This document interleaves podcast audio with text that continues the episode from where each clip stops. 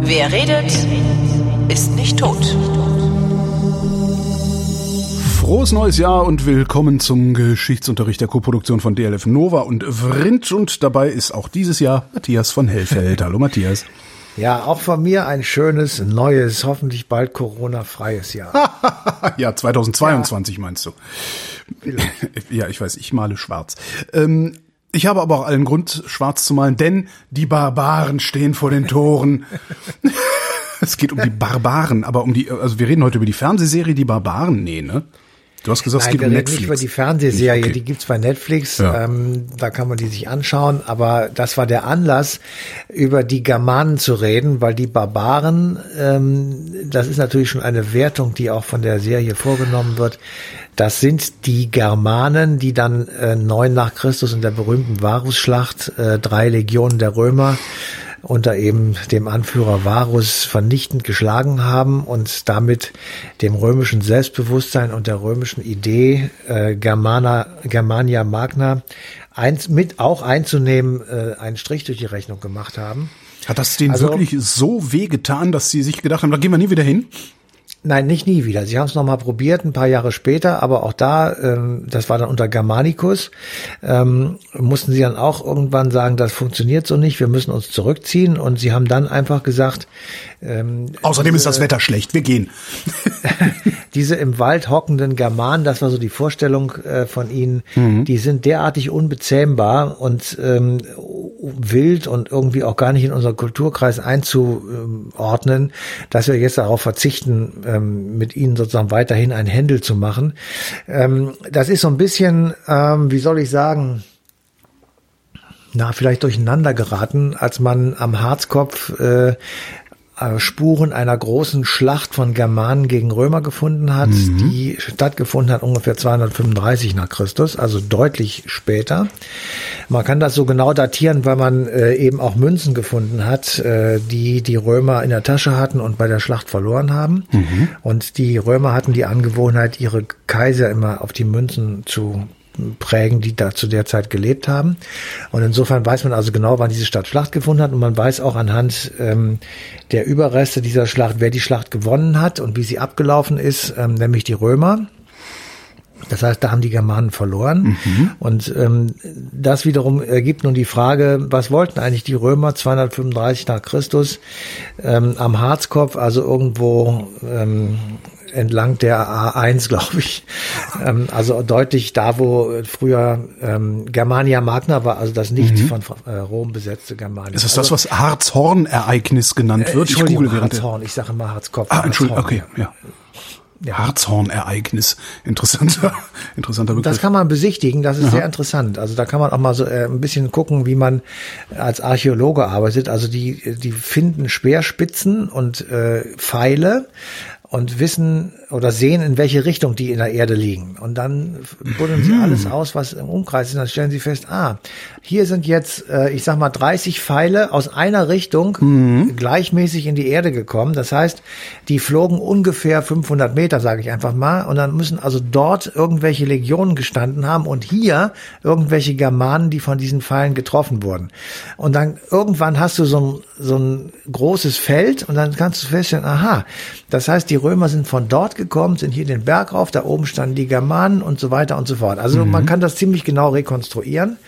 Ähm, also ich sag mal, bleiben wir mal bei der, bei der Varusschlacht und bei den Germanen und auch bei der Serie. Da geht es nämlich genau darum, ähm, wie die Germanen etwas fertiggebracht haben, was bis dahin völlig unvorstellbar war, nämlich sich zusammenzutun mhm. und gemeinsam gegen die von allen empfundene Bedrohung, äh, nämlich in diesem Falle der Römer, ähm, sozusagen anzutreten. Und das wird jetzt so ein bisschen in der Fernsehserie mit einer Liebesgeschichte garniert, das ist ja klar. Ja, ja, ja. Ähm, und sie haben aber sich bemüht, ich sag mal zumindest mal vom Äußeren her, ähm, die Leute so anzuziehen, wie sie damals angezogen waren. Sie haben einen sehr schönen Kniff ähm, genommen, um zu erzählen und sozusagen zu transportieren, wie unterschiedlich diese beiden Gruppierungen doch waren. Nämlich die Römer sprachen eine bestimmte Form von Latein mhm.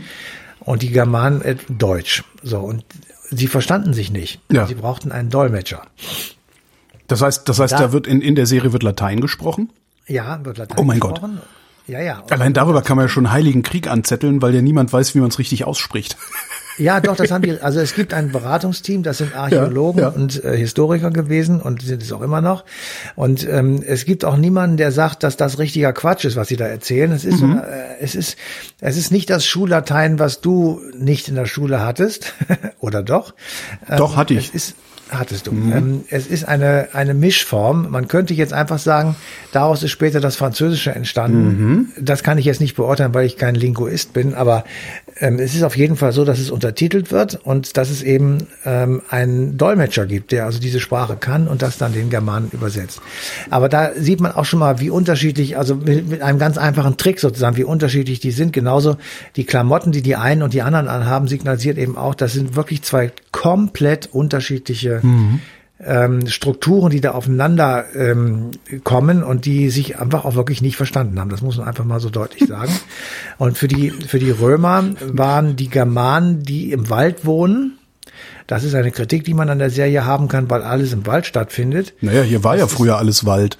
Kann man sich heute gar nicht mehr vorstellen, aber. Ja, aber die Germanen haben auch schon gerodet und haben sich natürlich mhm. Freiflächen geschaffen. Aber egal jetzt, das ja, sind so Kleinigkeiten, ja. da, da will ich jetzt nicht mit anfangen. Aber für die Römer waren das eben äh, Barbaren und die Frage, ähm, Barbaren heißt jetzt nicht, das ist erst später dazu gedichtet worden, Rüpel oder, oder brutale Menschen, sondern das kommt von der Sprache, die sie eben nicht verstanden haben die haben immer nur gesagt, also aus, genau, die Griechen haben es auch schon gesagt, das sind Leute, die Barbar machen und daraus kommt das Wort Barbar. Und äh, die Römer haben sehr viel von den Griechen übernommen, also haben sie auch das übernommen oh. und so kam dieses Wort eben dazu. Ähm, also sie waren nicht nur, sie waren zwar Rabauken, wie man auch in dem Film sieht, also sie waren sehr schnell mit der Faust und der, mit dem Schwert zur Hand, aber ähm, auf der anderen Seite äh, sieht man eben auch, und das ist ein etwas wirklich Wichtiges, was man immer so ein bisschen weniger belichtet. Das war ein sehr sozialer Haufen, das war ein sehr stark strukturierter Haufen ähm, mit, mit einer Ordnung, mit einer Hierarchie, mit äh, klar verteilten Aufgaben. Also es war jetzt nicht einfach nur so, dass da Leute in kleinen Siedlungen gelebt haben. Ähm, man geht davon aus, dass zu der Zeit, also am Beginn unserer Zeit, ähm, etwa ein bis zwei Millionen Menschen äh, in Germania Magna gelebt haben. Mhm. Ähm, das Siedlungsgebiet, von dem wir hier sprechen, das ist ungefähr das, was wir heute Deutschland, Dänemark, aber auch der Süden Schwedens äh, okay. nennen würden. Also um die Ostsee rum nochmal. Genau, also mhm. die, die, die Germanen alleine, die kommen auch aus, äh, aus dem südlichen Skandinavien. Also okay. es ist jetzt nicht nur so, dass die hier ich meine, das Wort Germans kommt ja auch daher. Ja, ähm, das wird jetzt nur auf uns bezogen. Ähm, aber es waren früher eben tatsächlich auch noch deutlich weiter ähm, hergeholte mhm. sozusagen, also von weiter aus dem Norden kommenden. Man geht davon aus, dass diese Menschen ähm, in kleinen Siedlungen gelebt haben, so um die 200 Personen. Das hatte vermutlich etwas damit zu tun, dass die A irgendwie familiär miteinander verwandelt waren oder sippenmäßig und B, dass sie äh, für 200 Leute in ihrem unmittelbaren Umfeld die Ernährung sicherstellen konnten. Ja.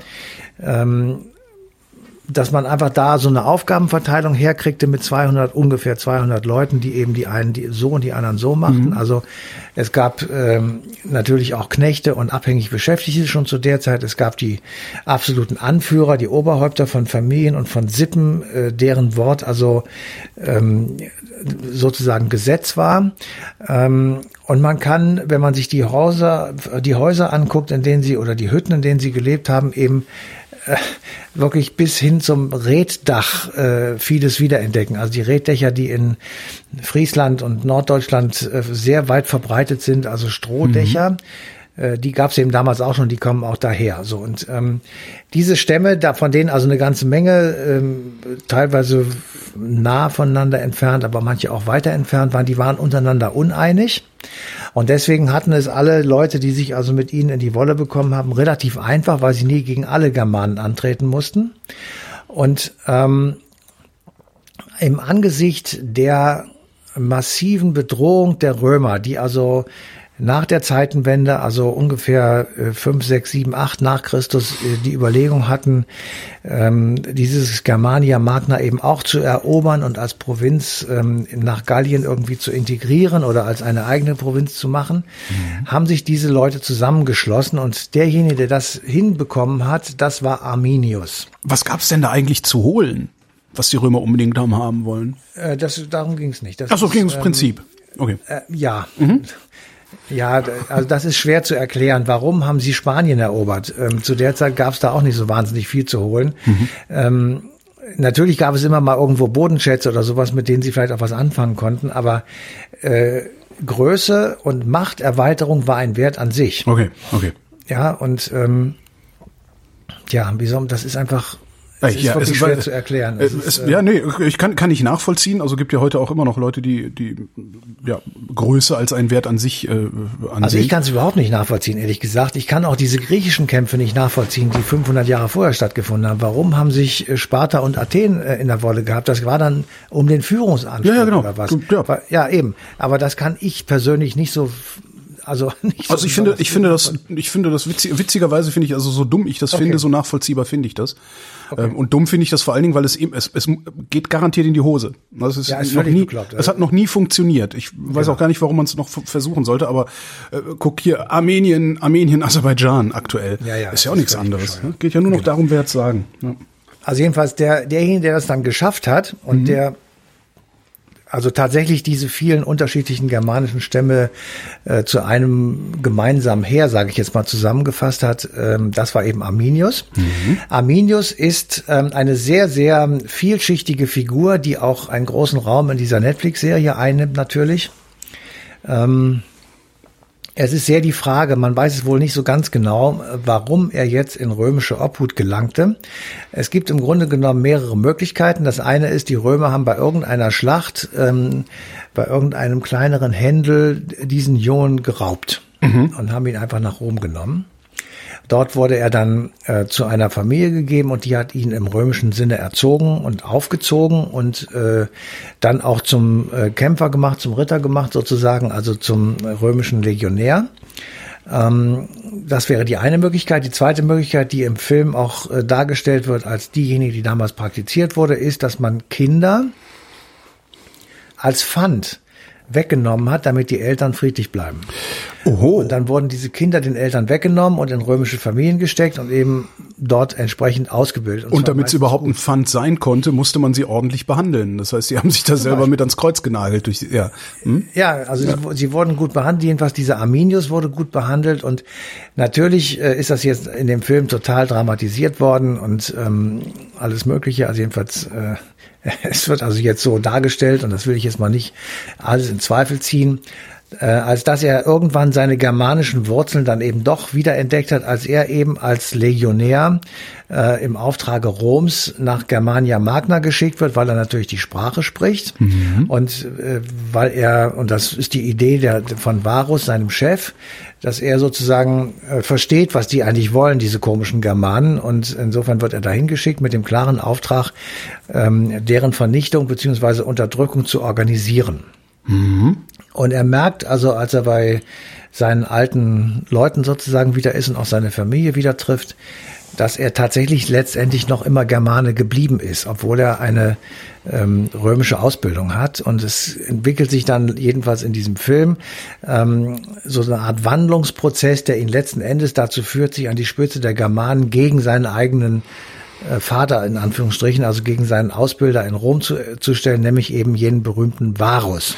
Ah, okay, so. der war mit dem er, hat, er ist von Varus großgezogen worden. Okay, also okay. Also ich wollte von Varus dann äh, gelebt und er hat, nein, er ist nicht, er ist nicht von Varus großgezogen worden. Er hatte, er war Teil der Truppen von Varus. Ach so, okay. Ich dachte, ich dachte, er wäre tatsächlich äh, dann als Kind zu Varus schon gekommen. Das hätte das nein, Ganze nein, natürlich. Nein, nein, er, er befehligte, also Varus befehligte im Auftrag des römischen Senates, wenn ich das recht im Kopf habe, drei Legionen. Ja. Und mit diesen drei Legionen ähm, hat er sich irgendwo niedergelassen und ein großes Heerlager aufgestellt und hat dann von dort aus versucht, äh, diese Germanen irgendwie zu zerlegen und sie also ähm, zu unterwerfen. Mhm. Dazu stand ihm Varus zur Seite und damit kommt er wieder in Kontakt mit den Germanen.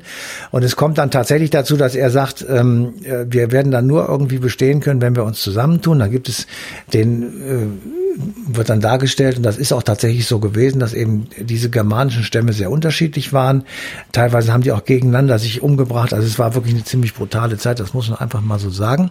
Ähm, und er schafft es also, die zusammenzubringen und nun kommt also es dazu, dass äh, die Römer ähm, von ihm sozusagen auf eine falsche Fährte geleitet werden, weil er kennt ja die Schlachttaktik, er hat das ja gelernt, er weiß ja, wie die Römer in ihrer Legionsformation kämpfen und er weiß dann oder könnte sich überlegen, wie man das am besten bekämpfen kann und wie man sozusagen äh, auch mit weniger Menschen, mit schlechteren Waffen, aber mit größerem Mut ähm, diese sehr gut ausgebildeten, sehr gut bewaffneten römischen Legionäre eben möglicherweise doch irgendwie ähm, besiegen kann. Und dazu hilft ihm halt der dichte Wald. Ähm, mhm. dazu helfen ihm Hinterhälte, in die er also die Römer hineinlockt.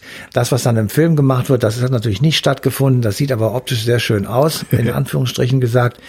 Sie werden also auf so einen Weg geführt äh, durch den Wald hindurch und dann fallen immer Bäume um, dass sie nicht wieder zurückkommen. Ah. Dann werden sie sozusagen in Einzelteilen zerlegt, die Römer. Und am Schluss äh, der Rest, der dann übrig bleibt, äh, der wird, der steht dann da irgendwie, weil die halt immer in Formationen gehen und bevor sie ausbrechen aus dieser Formation muss irgendeiner einen Befehl geben. Und sie stehen da und sie stehen genau so da, dass sie alle im Prinzip in Vierecken stehen, die vorher so als kleine Gräben ausgehoben worden sind. Mhm.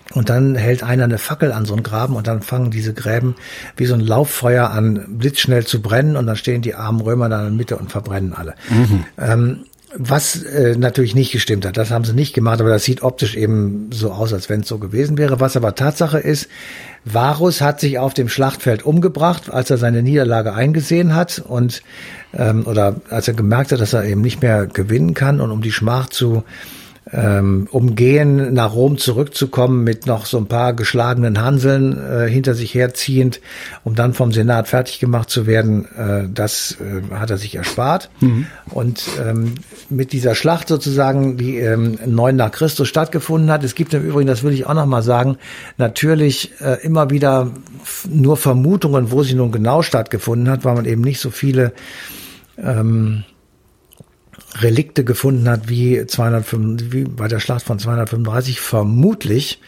ist es so, dass sie stattgefunden hat in der Kalkrieser Senke. Das ist bei Bramsche im Osnabrücker Land. Ja. Ähm, und wir gehen mal davon aus, dass das so ist, aber richtig beweisen ist es, zu beweisen ist es, glaube ich, nicht, aber die meisten sagen, dass das so gewesen ist.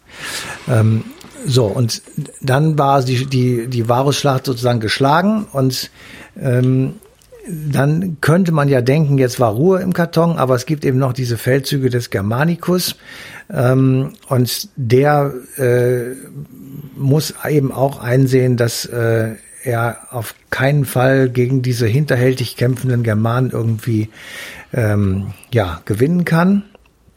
Und Arminius zieht also zum zweiten Mal dann in die Schlacht und äh, gewinnt also auch diese. Und dann bleiben die Römer im Grunde genommen von da an hinter der linksrheinischen Rheinlinie. Mhm. Und sie verzichten auf weitere Ausflüge nach Germanien.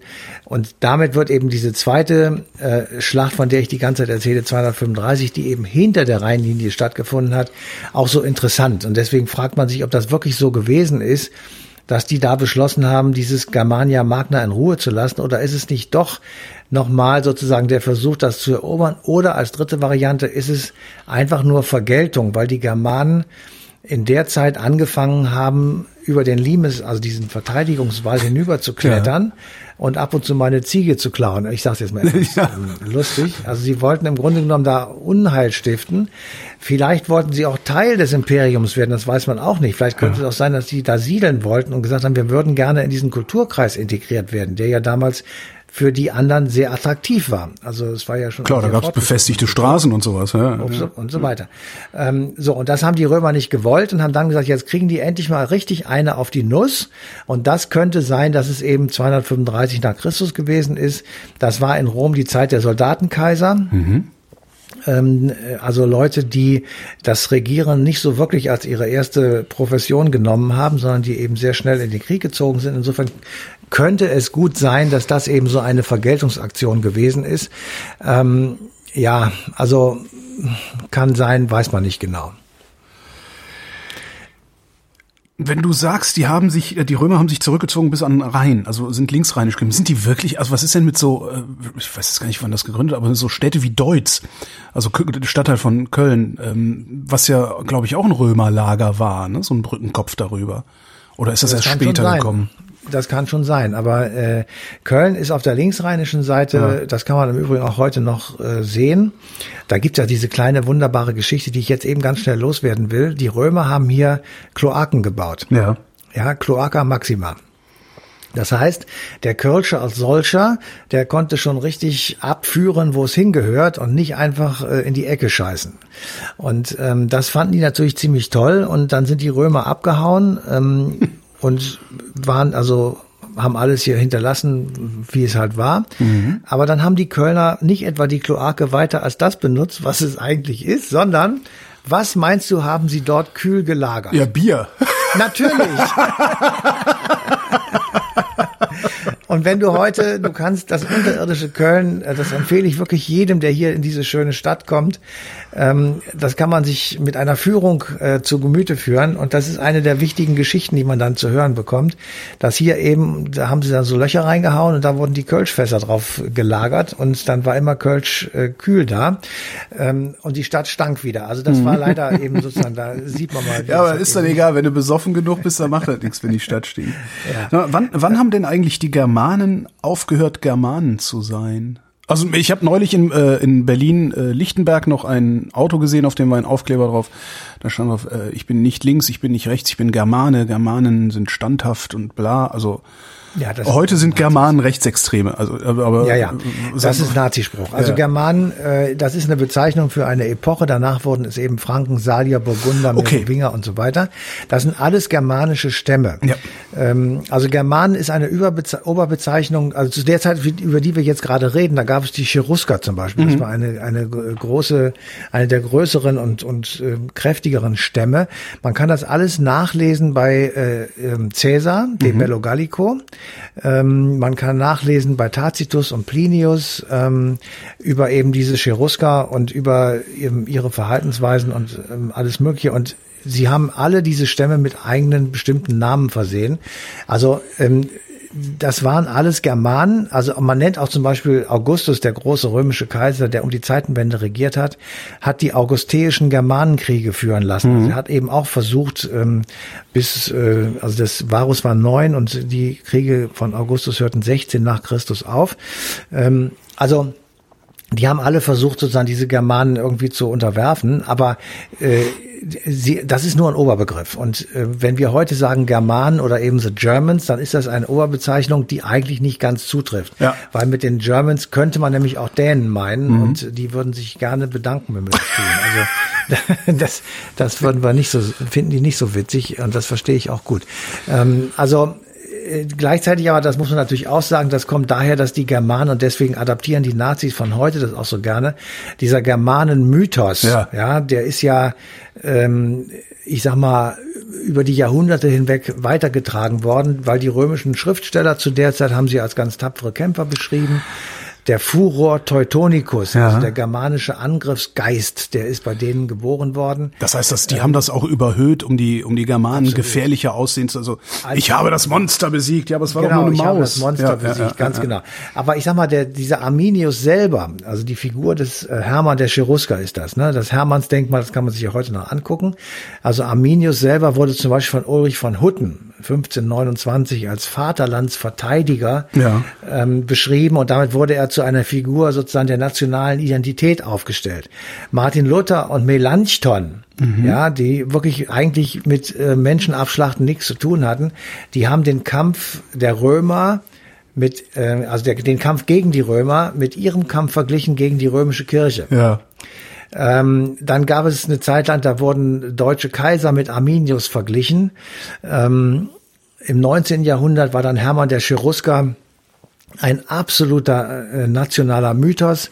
Bei Turnvater Jahn war es der Volksheiland, die berühmte Völkerschlacht bei Leipzig 1814 gegen Napoleon. Mhm. Die wurde auch von manchen als die zweite Hermannsschlacht bezeichnet. Also da kann man sehen, dass eben diese wie soll ich sagen, also dieser Mythos, ja. diese Mythologie, äh, ja, dieser Mythos äh, sich tatsächlich über viele Jahrhunderte weiterentwickelt hat und wir äh, natürlich logischerweise nach dem Zweiten Weltkrieg das erstmal alles in, in ja, wie soll ich sagen, in Schutt und Asche gelegt haben und mhm. erst jetzt so allmählich, 70 Jahre später, ähm, taucht das Germanische sozusagen wieder in der Wissenschaft auf.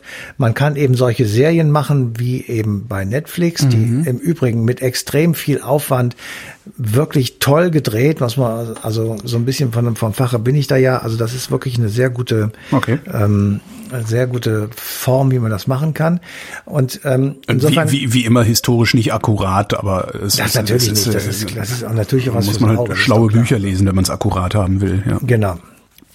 Also insofern äh, ist ähm, also das ist schon, das, ist, das muss man schon so sagen. Und äh, es liegt natürlich daran, dass die Nazis äh, sozusagen so Furchtbares angerichtet haben, die im Übrigen selber auf Arminius gar nicht so richtig äh, abgefahren sind. Hätte man denken können, dass die dann auch so großer Führer oder so. Nein, ähm, er wäre als Konkurrent zum wirklichen Führer gesehen worden, nämlich zu Adolf Hitler. Und äh, mhm.